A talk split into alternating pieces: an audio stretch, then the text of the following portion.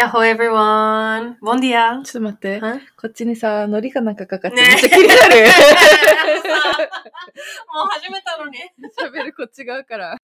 Hello everyone! Welcome back to Sweat Club! Wanna talk about it? ではもう一度気を取り直して。ボンディアお久しぶりです。南です。えー今日はポルトガルのリズボンという街から収録してるんですけれどもあの今収録してるテーブルから見える景色がめちゃめちゃ綺麗です。あと今日が2日目明日が最終日だよね。でその後スペインに行くんです。あ明後日うん明後日か明後日が最終日でスペインに行くんですけれども帰るんですけれども、えー今日もまたあの、まあ、冒頭で聞こえたかと思うんですけれども あのゲストをお呼びしております。前回も来ていただきました。ジェシーです。Hello! なんて言うの？わかんない。ヤッホえー前回のあのアイデンティティの話があのすごい伸び率であのありがたいことにたくさん再生していただいて結構あの面白かったっていう意見をたくさんいただいたのでまあじゃあ読んでやろうかと思って また読んだんですけれどもあのありがとうございますまた出演していただいて。またよろしくお願いします。よろしくお願いします。えー、今、ポルトガル4、5、6日目？くらいだよね。そんぐらいだね。一週間いるもんね。いるよね、うんポルトっていう街で 4, 4日間泊ま宿泊して、で、今、リズボン2日目だから、もう7日目か。早っ。早いね。でももう5、6週間の旅のもう最後のね、一緒の旅では最後のあの国だよね。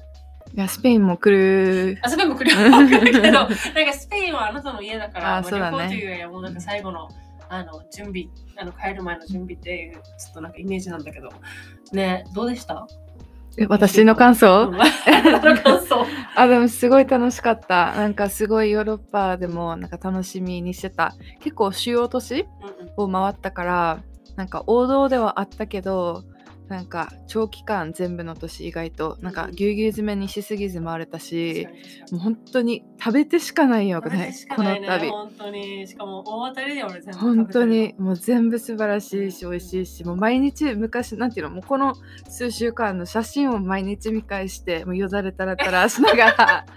そう本当にもう全部がもう素晴らしい。美味しかった。なんかスペインもあんまりごめんね、期待してなかったんだけど、うんうんあのマドリードで食べたご飯もめっちゃ美味しかったし、でイタリアはもちろんイタリアだから美味しいし、フランスは体調崩してたけど、それでもね、ポルトガルもそうだし、もうご飯がね、うん神だね、本当に。本当に本当に神。ね お家に帰って自炊するのが本当に嫌だ 本当に嫌だえだからクックブック買ったらいいさ、旅行する場所うん場所だよね。そうだねそその国の料理作れるから、あの料理どうですかね。あの、苦じゃなかった？私と？5週間。うんでも 苦じゃない苦じゃない。楽しいけうん。どいつもねあのどちらかというと面倒見る側になってしまうからね。私が。本当になってしまうからね。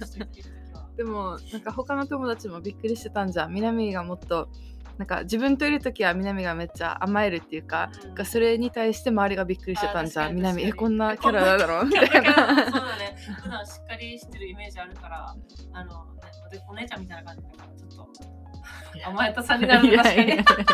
どんなよ全国放送するもの。まあ、お姉ちゃんだからね、どっちかといえば。そうだね。まあ、私も楽しかったです。よかっありがとう本当にた。来てくれてありがとう、ヨーロッパまで。なんかもう絶対スペイン住んでる間には来ないとなと思ってたから、うんあの仕事辞めてよかったね。しかも多分この話あの直接話したと思うけどやっぱりあのたこの旅行の間に誕生日迎えたさね、うんそれが一番多分でかかったと思う。うん久しぶりに祝ってもらえて。でも27っていうあの数字見たときちょっと泣きそうになったけどね。え？いや、そろそろ私28。そうだね。でなんか、ね前まではさ、なんか、あー、年取ってるってしか思ってなかったけど、27って見たとき、やばって思った。ね本当に大人になってるって思った。本当にこのコロナの 3, 3, 日間じゃない3年間なんかできな何もできなかったむずむずさがあったじゃん、うんうんうんだからなんかあっという間にこのそうそうそう20 56ぐらいうん一番楽しみだったのがすぐなくなっちゃった感じはする。なんか本当に世界的にさ、あのこの2020年、21年なしにしてほしい。本当にみんな2歳若返って、本当に。まだ25歳みたいな。ううんん。まあ仕方ないね。まあでもその取り戻すように遊んだらいいん 遊んでるね。うん遊んでるさ、いっぱい。うん はい。まあそんなこんなで今日はそのなぜゲストを呼んだかというとリスナーさんからの要望もたくさんあった日本と外国の恋愛カルチャーの違いについてちょっとお話ししようかなと思ってまあ詳しいというか 一番ねそれについて話せるかなと思ってあなたとだったら。いやーお呼びしたんです。まあまあいろんな結構ね外国人と結婚してる人も多いし、うん彼氏外国人の彼氏の友達も多いから、まあいろん別にねあのいろんな人に意見があると思うけど、せっかくジェシーとなら面白い話ができるんじゃないかなと思って。しかもあれさなんか国際結婚してる両親も見てるから、うんうんうんなんか周りの日本人同士の夫婦の友達の家族とかも見てたり、うん。まあ、外国の夫婦このいとこたちとかおばさんおじさんたちのこの夫婦関係だったりいろいろ見てるから、まあ、いろんな視点では一応喋れる話せると思う。かな、うん。自分自 自身の恋愛うん。は少ないからうん。どうどうとも言えないけど、うんうんうん。そうだね。じゃあ行きましょう。えー、まずですね、日本人日本人男性とお付き合いしたことは？うーんないって言っていい？あるよね。知ってるよね。でも学生の頃だから多分カウントしないんじゃない、まあでもするとしたら一人じゃない？いやーカウントしたくないな、うんまあカウントしたくないかもしれないけど、まあじゃあまあある。まあまあまあまあ私もあるということで、でじゃあ外国人とお付き合いしたことは？はありますあります。はい。うんそこははっきり言うわね。はいはいはい、私もあります。そこは。じゃあ初めて外国人とデートしたのはいつですか？は大学の時です。大大学学がアメリカハワイに行ってて、大学の時にアルバイトしてたところの同僚っていうのかな、うんまあ大きい会社会社っていうかまあ大きいところだったんだけど、そこで違う部署だったけど一緒に働いてた人、うんうんうん。ああ、ね、結構長くっていうか付き合ってたよね。ちゃんと。そうだね。そうん。そうだね。えー、南は多分初めてデートしたのは多分同じく大学生の時で当時働いてた、えー飲食店のうん。お客さんだったと思う。うん。その人が初めてデートした人じゃないかなと思うんですけれども。ちなみにその人は同級生ぐらいだった？それともえー、上？多分あい一個お一個上だったかな多分。うん。だったと思う、うん。まあ、でも社会人だったよね。そうだねえでその時に、まあ、それまでは日本人日本の環境にいたじゃんね。うん、なんか違いとかあった？やっぱ日本人の男性と外国人の男性。うん、もう自分の人は自分より上。うん。もう34年年上くらい。34年じゃない？34歳。くらい年上だったんだけど なんかもう扱い方の違い違いっていうかもう本当にもうプリンセスのように扱ってくれて、うん。もう本当に女王様もって言ってなかんない。その時女王様気取ってはなかったけど、うん。もう本当になんかもうもうあっちがもうつく尽くしたいというかなんかもう本当になんか女を立て立てたいうん。立てたいっていうかちょすごい男らしい人ですごい周りの男の人からもすごい慕われてたた人、ではあったんだけど女の人をすごい大切に扱ってくれて、だからなんかもうその時にあ女の人ってこういう扱いされるべきなんだっていうののをめっちゃ感じた。確かに。でもなんかしかも話聞いててもさめっちゃ覚えてるもんあのデータの話とかさ、うん、うわ外国人って、うん。外国人っていうかなんか日本人とは違うってすごい思ったイメージあるからその話聞いた時うに、ん、確かに南も最初にデートした人はそんな感じだった気がする。すごいなんか愛が伝わるというか、うん。愛をすごい積極的にどうういうもので感じた？それを。えー、なんか。なんかどうえーあんまり覚えてないんだよね、うん。なんだったかななんかちっちゃいことじゃない？なんかその女性優先とかうドア開けたりとか、まあん、目の場合はそういうちっちゃいことだったけど、うん、あなたの場合は多分そのデートプランとかをやってくれてたの。そうだね。プランも全部だったしなんか自分のスケジュールに全部合わせてくれた、うん自分が大学生でめちゃくちゃクラスいっぱい取ってて超忙しかったから。もう本当に朝の空いた30分だけでもあっちがカットフルーツとかもう自分で自分で 作った朝ごはんみたいなのを朝持ってきて、あのピクニックではないけど外で食べたりとかなんかランチタイムの空いた時間あっちが車持ってたからあっちが車で迎えに来てくれて、そういうのあったわランチデート連れてってくれたり。うんあの仕事のランチの時間帯にちょ看護師だったんだけど、うんデートした人は。なんかその看護ほら病院で働いてるから忙しいじゃん、うん。でなんかそのちょっと30分とか1時間の小さい休憩の時も会いに来てくれたりとかあったかも、うん。なんかそういうのあるよね。なんかうんあのほらあの5つ ,5 つの愛情表現あるじゃん、うん。あれなんか act of love だっけ？act of、service、うん、がすごいあったなあって思った。なんかあんまり見たことないなって思ったけど確かに、うんなんかか。一つとしてね。うん。そうだね。そういうの日本人男性しない？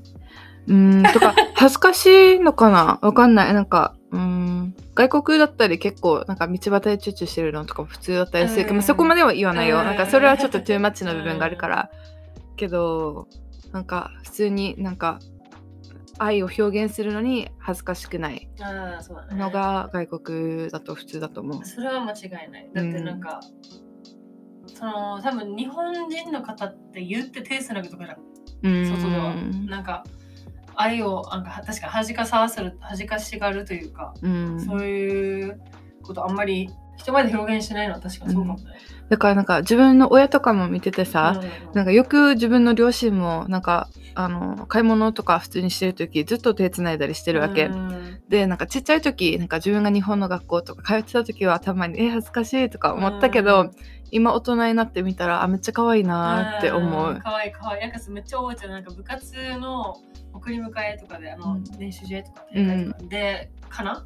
よくお互い親がね、お送り迎えしてたじゃん、どっちかの親が。うんうんうんそれでその時に、ジェシーの両親が2人ともいる時に、あと運転しながら、その絶対片方の手があー。手つないだから、いつも、えー、すごい可愛いカップルだな、親あの夫婦だなって、めっちゃ思ってた。そういうのあるよね。ね。ヨーロッパとかでも今回普通に道端いっぱい人歩くけど、うんなんかおじいちゃんおばあちゃんがいつもずっと手つないで歩いてるのもたくさん見るんじゃん。うそういうのめ見ないよね、日本。見ないね。うんとかカフェとかでも朝からおじいちゃんばあちゃんが2人で新聞読みながらカフェでおしゃべりしてたり、うん。なんかそういうちっちゃいデート、うん。おじいちゃん本当におじいちゃんおばあちゃんになってうんもデートしてるのを見るのはすごい可愛いなと思った、一緒に旅行してる夫婦とかいっぱいいるもんね。そうだね。歩いてさ、あの何観光地とか見ながらさ、でもすごい微笑ましいなと思う。うんじゃあなんかなんでそれは日本人は少ないと思う？えー、なんだろう。なんか日本人がダメとかじゃないけどやっぱりその文化的にその日本の文化的にその男性が上っていうのが昔からあるじゃんね。うん。あお家の中で行ったらあちょっと亭主関白とかうん。そういうのもあるし、あのさっき言ってたそうだね。なんか昔からの文化っていうかなんか男性がリードして女性は一歩下がってうん。後ろからついていくうん。サポート役うん。っていうのがなんかベースライン文化のもしてそれもすごい素敵な文化で日本人の女性が海外でもめっちゃモテるのは男をし慕う そうだねそうだね。っていうのがあるからそれは、ううんん、すごい素敵だとは思う。でそれでさあの叩き込まれたもん元彼に。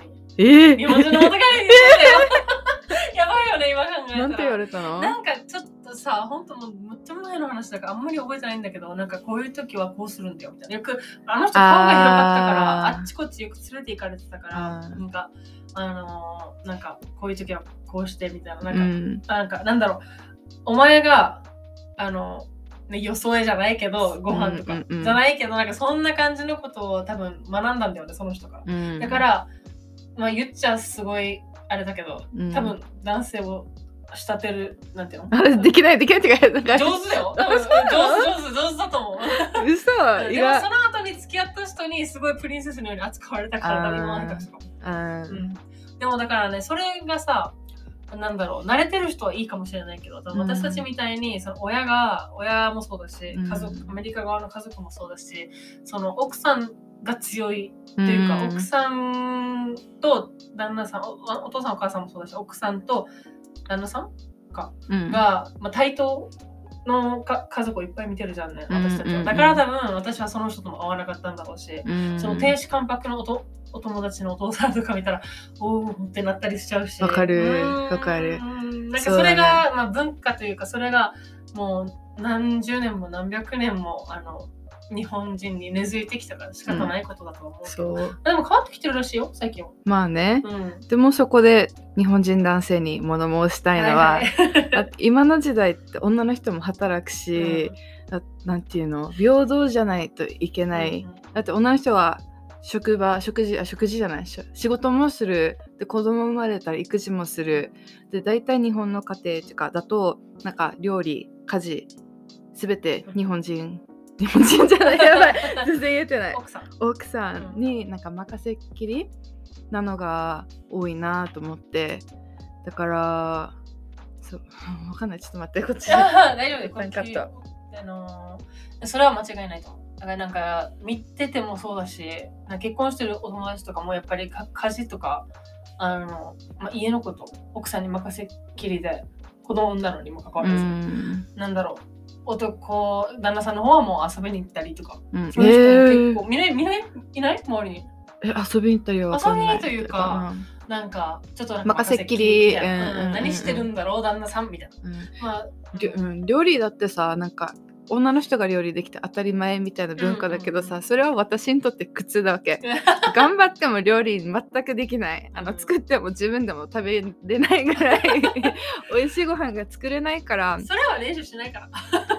まあでもなんか自分は逆にだから掃除とか他のものが好きだわけ。ただもう料理なんかもうキッチンに立ったらもうなんていうの？It's out of, it's out of my comfort zone. I don't know what to do in the kitchen、っていうもうパニックになるぐらいキッチンが嫌いだわけ、あたらシェフと付き合ったみたい。いや料理が好きな男性。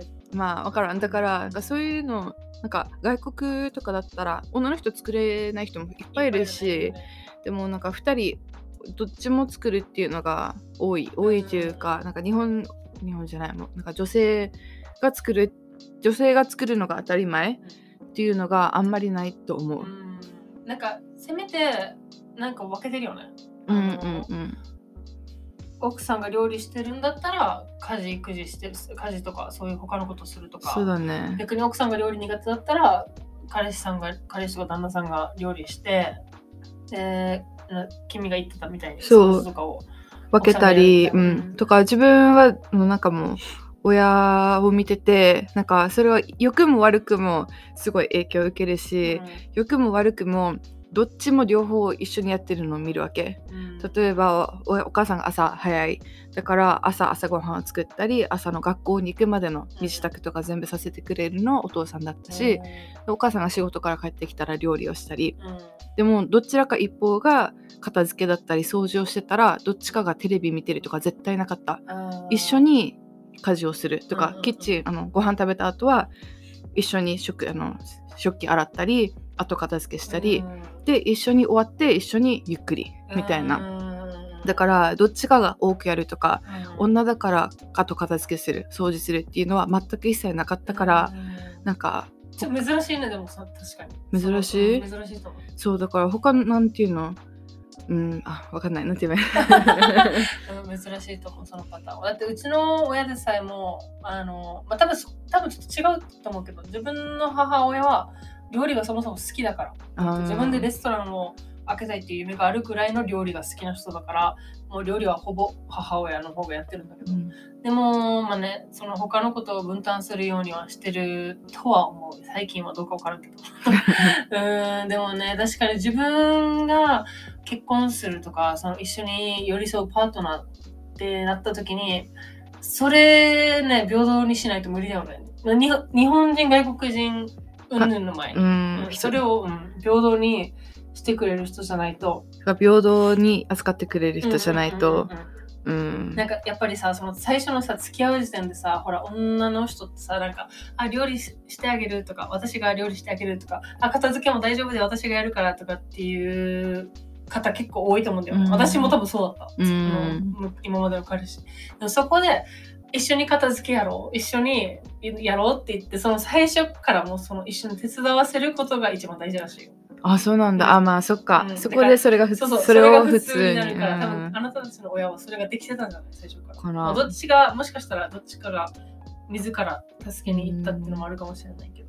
だからねえでもだからそれを根付かせるというかそれが普通になってほしいよね、うん。日本でもね。そう。でうん。自分がめっちゃこれいつだったかな？でも小中高校生ぐらいの時かな？これを聞いてあなんかあキウイハズバンドっていう言葉があって、キウイはニュージーランドのあのなんねあのヤンバルクイナみたいなニュージーランドの代表的な鳥？うんうん。ニュージーランドにしか住んでない鳥みたいな。でこの鳥はオスがこの子供の世話をするみたいな。でニュージーランドの国もあのすごい女性平等のあの法律だったり、うん。この給料の差だったり少なくて本当に女性が働きやすい国としてすごい有名なんだけどそこでも本当になんか夫婦の中で旦那があの家を家事とかをするのがよくある。うん。だからニュージーランドの男性はキウイハズバンドっていう言葉を中高校生からの中学生ぐらいのかなその時に知ってあ自分絶対ニュージーランドの男の人と結婚しようと思ったもん。あー でもさそう法律とかさそのなんかその給料もそうだしそういうぶなんとかなその恋愛云々の前にそういう法、なんだろうそのし社会としての、うん。あのーそうそうそう基社会として盤の基盤が、の部うん分から平等じゃん、そで日本はそれがないからう確かに。どうしてもやっぱりあの政界とか見てもそうだし、うん男の人が多いじゃんね政治の世界にも、そうだね。わかる？政界って何かる？あの政治のせいに世の中の会？世の中の会？じゃない世界の会。大体理解してるかなって今ちょっと聞いてました。そうだからそれもそうだし、なんだろう、会社とかでもその上に立つ人ってやっぱりあの男性の方が絶対どうしても多いから、日本の会社とかって。だから一回話したじゃんね、何個か前の国際女性デーの話で。うんうんうんだからそういう部分、社会的な部分でやっぱり平等にならないとダメなのかなって思うけど、まあでも最近はその男性が育児するうん。とかっていうのも、まあ一応は今なんかさ、南的にはそのイクメンうん。育児してるメンズみたいな。うんうんうん。で言葉がある時点でどうなのって思うんだけどそれ普通さ普通じゃん。普通。アメリカとかさだってあれだよ。あのさあのお母さんあ奥さん子供産んで最初の数日は旦那さんが全部やるからね、うん。ミルクあげたりとか。ね、言ってたもんね、う奥さん。あのお兄ちゃんの。そうそうそう。そうだしお姉ちゃんのあの旦那さんもめっちゃあれだよ。平等な人だから。うん。そもそもの社会の作り的にそうなのかなってだからイクメンとかも言葉的にはどうなのっては思うんだけどそもそも2人の子供なんだから2人で世話するのが当たり前じゃんって思うんだけど、だね。まあ、でもそれでもまああの男性が育児に参加してるっていうのがまあ最近は普通になりつつあるからいいのかなと思うけど、まあ、だからそこだけじゃなくてあのその他のことも、うん、平等になっていくといいなと思いますけどね。うん。そうです うねん。日本と海外のか恋愛カルチャーっていうよりも男女の平等の話だからさ に。なってるね。うん。あとはこれはあのパートナーとか長期的なこの家族構成とかの男女の立ち立場っていうかの違いうん。っていう話だけど、うん。実際のこのデーティングカルチャーはどういう違いがあるっていうかうん。この外国人の彼氏と付き合うまでのデーティングうん。と日本人の彼氏と付き合うまでのデーティングの期間の差だったり、うん。なんか違いはある？えー、でもありありまくるでしょ？それは。だってさ、ね。日本の日本のそのお付き合いって今大人だったらどうなんだろう？ちょっと会って告白してはい付き合うみたいな感じじゃん。なんかそうデートってある？付き合う前の。ね自分も大人になってからは日本でデートしてないからうん。あんまわからないんだけどあでもあるとは思うけど。まあね。うん。けどスパン的には外国よりかは短いんじゃない？短い。付き合ううんなんていうの友達としての期間は長いかもしれないけどお互いに意識してうん。会ってる。意識しながらお互いがデートしてるうんうんうんっていう期間からに付き合うっていうまでは短いと思う。確かに確かに。なんかしかもあのーアメリカとか外国だったらそのデイリングって別に付き合ってないから何人とでもできるじゃん。うん。しかもなんかステップがあるんじゃん。うん。First dating に行くまで like I'm talking to somebody、うんうん and then after that you're like I'm seeing somebody、うん seeing っていうところはちょっと一人だけの人一人っていうかちょっと何回かよく会う。うんうん。けど別にい一定の人じゃなくてもいい。I'm seeing like three people っていうのは普通じゃん、うううなんか会ったり定期的にデート行ったりメッセージしたり。うんうんうん。でその後 I'm ん？Talking seeing dating I'm dating グだったら somebody ったら頻繁が増えるのかなとかうんもう彼女みたいなもんじゃないそこは。でもそこもデーティングの中でもうん付き合いたいっていう目標のしてる人かデーティングだけでいいうんっていう人だけ、なんていうの、んなんか今結構難しいじゃん like there's not really much people that are really wanting a relationship. Everybody just like dating each other. Yeah. Dating each other って言い方おかしいけど、うん。なんていうの？デーティングだけで、リレーションシップが嫌な人が多いじゃん、今の多いね。若い子って。そうのん、リレーションシップになってしまったら、うん、then the next step has to be marriage みたいな。とか。ってのが今までのステップだから。そうだね。そう。だから多分リレーションシップに行けないからデーティングだけしてるみたいな人が多いのかなと思うけど、そうだね。うん。例えば自分とかもどちらかっていうと、一つの国にいる時間が結構短い。うん。とか、1年以上同じところにいることがあんまりないから、、なんか、デーティング、実際に、あ、デーティングじゃない、リレーションシップ、お付き合いするってなった時に、絶対1年後とか別れがあるじゃん。うんで別れがきついし、別れが見えてるのに付き合う意味がないから、、うん自分はデーティングのステージで大体終わる。ああ、そういうことね。うん Well, I haven't been on a date for a long time だから、そもそもあの compare できないんだけど、あなたとは。うんいやいや でも、その気持ちは、その気持ちというか、なんか、ん私はね、今、結構、あの、普通に、彼氏欲しいってずっと言ってんじゃん、この度。うんうんだから別にリレーションシップに発展してもいいとは思ってるんだけど、うんでもなんか、なんだろう、その、そもそもだからさっきも言ってたみたいに3ステップぐらいあるじゃんね、うんアメリカは。日本は多分、あの、ちょっとお友達になって、で、まあ、2人でご飯行ったりするのが多分何回かあってすぐ告白じゃん。うん告白してお付き合い。とか気になってるんだけどっていうところからじゃあ付き合う？付き合わない？でなるさ、うんうん多分そのもう一つのもう一個の大きい理由は多分 あの外国の seeing someone, dating someone って多分ベッドも入ってんじゃん。入ってることも多いじゃん。多いうん多いじゃんね、うん多分日本はお付き合いしてからベッド入るじゃん。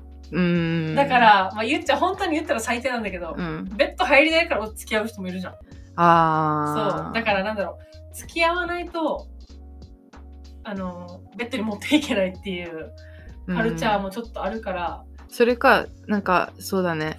なんかデイリングなんか彼氏ではないけどあなんかデートとか行って、うんうんあのね夜までやってるっていう人は、なんかセフレ扱いになるじゃん。そうそうそうだからそれがそれが日本では浸透してないからえじゃあその関係何なの？なの？えあー。彼氏なの？何なの？っていうのがめんどくさいじゃんねそこも確かに。めんどくさいっていうかそれをジャジャッジされるじゃん、うんうんうん。日本のアメリカとかアメリカで海外だったら、oh, I'm dating. He, I'm just I'm dating him I'm seeing him で。うん。それであそうなんだで終われるけど、うん。日本だとえ？みたいな合ってるの？やってるの？え彼氏ってなるから、まあ多分そういう質問がううんうん出てくるよりはもう多分じゃあ付き合うかってなるんじゃない、そうだね。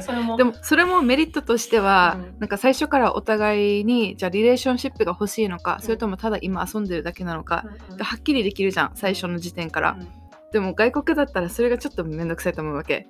デイリングだけど、うん。もしかしたら片方はリレーションシップが欲しい。けどうん。片方は別にそれを求めてない、うん。結構ズルズルズルズル。もしなんかはっきりさせたくなければ、結構、like, what, are- what are we? みたいなこのリレーションシップの人人文句っていうの、結構タブータブーじゃん。言ったら終わりみたいな。そうそうそう。言ったら言えない。だから what are, what are we? って聞いたら終わっちゃうかもしれないっていうので聞けない人多分多いし、そうだよね。でも多分日本は多分そうなる前に多分お付き合いしてるんだと思うから、うんうんでそうじゃなかったら多分隠してると思う。周りの人に、あうん、なんかなんかなんか言えない関係みたいな、うん、なんじゃないかなって思うけど。ねえ。面白いね。面白いしちょっとめんどくさいね。そう。私特に今とかはさなんかデイリングアップとかまあ日本もだけど、うん。とか増えてさなんか1回に話す話せる人の数がめちゃくちゃ多いじゃん。確かに。だからすごい難しい。It's, like, it's really complicating everything だと思う。だって昔だったらどっかで人と会ってなんかその人をめっちゃデートとか誘ってやっと電話番号を聞いてやっとデート行ってみたいな感じだけど。I want that. That's why I don't want to use dating apps. Yeah, I agree with that. I agree with that. It's also nice. Like, I actually enjoy dating. 自分は結構デートとか行くの好きで、で別にやりもくとか全然そういうのじゃなくて、ただ単に1対1で人に会って、その人のライフ人生だったり、その人の生き方、考え方聞くのが好きだから、なんか、でそれがいいと思う。聞くのが好きで、人に会うのが好きだから、多分デーティング合ってると思うし。うん I, I don't like talking to people, I don't like texting people, it's just とってもめんどくさいわけ。だからめなんだろう、うーん、なんか、その、だかまずそもそもだからアプリが嫌いなのね。うんうんうんそうなんか I, don't, I, I, just, I just hate texting. Like, もう返事返すのもめんどくさいし。あ私もテクシングが好きじゃない。そうそうだからまあすぐ会えばいいんだと思うけどなんかそこからなんだろうなんかいろんな人に会っちゃったらいろんな人とこうなんかつないでいかないといけないじゃん。なんかまあ、もし気になるか気にならないかもちろん大事大事だけど。うんそれでもう一つ今あのね結構外国では問題なのが ghosting ああ、see, I, people done that to me multiple times. だから、それも嫌だし。それも普通になっちゃってるからね。うんそうだね。Ghosting っていうのはなんか連絡とか取ってたけどいきなりうん。あのお化けのように消えた。うんっていうの？なんかいきなりあの音沙汰なくなるってやつ。いきなり無視無視とかブロックされるとか、うん。返事がなくなるとか、そう。そういう人がいるから、That's why I'm traumatized. でもねそうね。でもデイリングだったら別にコミットメント1対1のじゃあ付き合うっていうリレーションシップのコミットメントがないからデイリングとかシーイングの段階では普通に複数人うん。まあね、超いっぱいじゃないけど23人例えば気になる人とデートとか行ってるんだったら例えばじゃあその3人とデーリングしてますで女の子を A にじゃあ絞りたいその人とあのコミットしたいってなったら大体この2番目3番目の人はゴーストされるじゃん。言えば言うのにね。まあねだからさ思うそれはわかる言ってもう実は I'm seeing someone でなんかこっちの人のことをすごい好きだからもう君との関係は終わりにしたい。うんうんうん別に言ってくれて、あ、OK って思う。悲しいけど、うん、多分 OK って言えるから、なんか、don't just me って思う 確かに 確かに。そこ。はちょっとなんか、あのーまあでもそれってやっぱそのテクノロジーが発展しすぎて、うん。もう、いろんな、さっき言ってたみたいにいろんな人に会うから、まあちょっと、でもさ、やるくない？自分やったことある？ゴースト？あるわ。あるあるわけよ。だからあるから結局なんか、まあまあそうなるわなとは思うけど。うん。でもなんか、やっぱ、よく言えば会いたいよね。会いたいね。普通になんかアプリじゃなくて。うん。うん。だからそういうね、出会いの場に。出会いの場っていうか、うん、でこのあの、Hi to Me のさ、うん。みんちゃんも今日のポッドキャストでも言ってたんだけど、うん。その人に声をかけるとかさ、うん。っていうね、そういうのをもっとやらなきゃって。でそれも追加して。い いうん。なんかそうなんかこんなってさ、like, meeting people organically 実際実際の世界でうんなんか偶然人と会うっていうのは今うん結構珍しくなってるけど、うんでも自分の結構外国人の女の子の友達とか普通になんかもうかっこいいと思った人がいればなんか道端で通り過ぎただけでもちょっと突き止めにあつけ突き突き止めに行って、なんかうんちょっとお話しして、ん。電話番号聞いていい？とかって電話番号もらってきたりなんか普通にこれは実際にあった話でこの女の子の友達と一緒にプールに行っててそしたらその子一緒にいた女の子がなんかあっちにいた男の子とめっちゃ仲良くなって「えちょこの子かっこいい」みたいなこと言ってたわけ。そして自分はなんか連絡先聞け聞けとかめっちゃ教えたんだけど恥ずかしがって聞かなかったわけ、うんでもその後あその男の子がここのレストランにこの後行くっていうのを言っててその女の子は自分の電話電話番号とインスタグラムのアカウントをそのレストランの店員さんに渡してこの人が来たら渡してちょうだいみたいな感じでなんか置き手紙してたり結構自分から積極的に言ってるから、うん。まあ、恥ずかしいけどさすごいなと思った。うん。本当に南にも言ったけど、うん。like there's nothing to lose、うんそうだよね。で今日もそうじゃん。うん。さっき、あの、もう多分一生会わないじゃそうんだよね。あのうん。人声かければよかったってめっちゃ思ってるもん。うん。うん、だからこの間シアトル帰ってた時も妹と友達とあのうん古着屋さんにうんうん。うんうん行った時にあのその古着屋さんの店員さんがすごいイケメンがいてで多分その子そのイケメンの人も自分の妹をすごいチェックアウトしてて、うん。で、まあ、古着屋さんショッピング終わってバイバイってなった時に妹がずっとあの人すごいかっこよかったってずっと言ってたからでも妹もチキンなの。みたいな。そうで妹もいけない人だからそうしたら友達があ「じゃあ自分が言ってくるよ」って言ってから、あの男の人に声かけてね私の友達の妹がかっこいいって言ってるんだけどみたいな、うん。言ってじゃあインスタ交換していいかなみたいな。っていうのを友達が引き継いでつないでくれたんだけど。であその一歩って大事だなって思ってた、うん。でも本当にいけないんだよ自分から。わかる。自分は絶対いけない。うん。けど周り見ててなんかあちゃんと act なんていうのね、 act 大事だよね、うん。本当に。だから、exactly like you said, organically にうん。ミーティングするんだったら、まあ、最初の一歩をいあの始めないかなとは思うけど。ううん。ん別にね、それがね、男性じゃないといけないと女性じゃないといけないとかないじゃん。うんうんうん、だかだら、からねこんなって平等の家事とかも平等にするっていうんだったら昔は男の人がなんか電話番号聞いたり、like, うん。they had the responsibility to kind of like ask a girl out うん、だけど。like ナンパってことがもうナンパとあそっか逆なんじゃん。逆そうだね。逆でナンパ。なんかそもそもそああのその言語時点の時点でイコじゃないさ。そうだね。男の人男がの人がすることがナンパ。女の人がナンパして逆なんじゃん。そっか。だから。ななどっちもナンパでよくないみたいな。確かに。うん。とかナンパっていうか普通にまあナンパか。ナンパがナンパっていうか そうそうそう。ちょっとあれ聞きうん。聞き方悪いけど。うん。でもあ男あ男じゃない。英語だったら ask out だね ask うん。ask somebody out うん。でもそこに男女とかない関係ないね。逆 ask out とかないでしょ 一緒でしょ？だからそういうことよね、多分。なるほどねね、と思うけど。うんうんまあね、女の人も自分からガンガン声にかけに行ったり、まあ、その、お付き合いっていう中で、男女平等に、そうだうんなっねていくとすごいいいかなと思うけどね、日本もね。はい、では、今、ここまで、日本と外国のカル恋愛カルチャーの違いについてだったり、デートの仕方の違いとか、日本人男性、外国人男性のあの女性の扱い方とか平等とかについていろいろ話したけど、じゃあ、そんなあなたに、私に質問です。もしじゃあ、生涯、まあ、生涯パートナーにするんだったら、何人がいいですか？まあそうですねまあそれぞれ人はタイプっていうものがありますが、ありますね。そう結局は本当にねどこの国もいい悪いうん。いい悪いって言ったらおかしいけど、うんまあ、あるし別に日本人が嫌とかいいとかそんなのもないし正直どこの国でもいい？うんうんうん。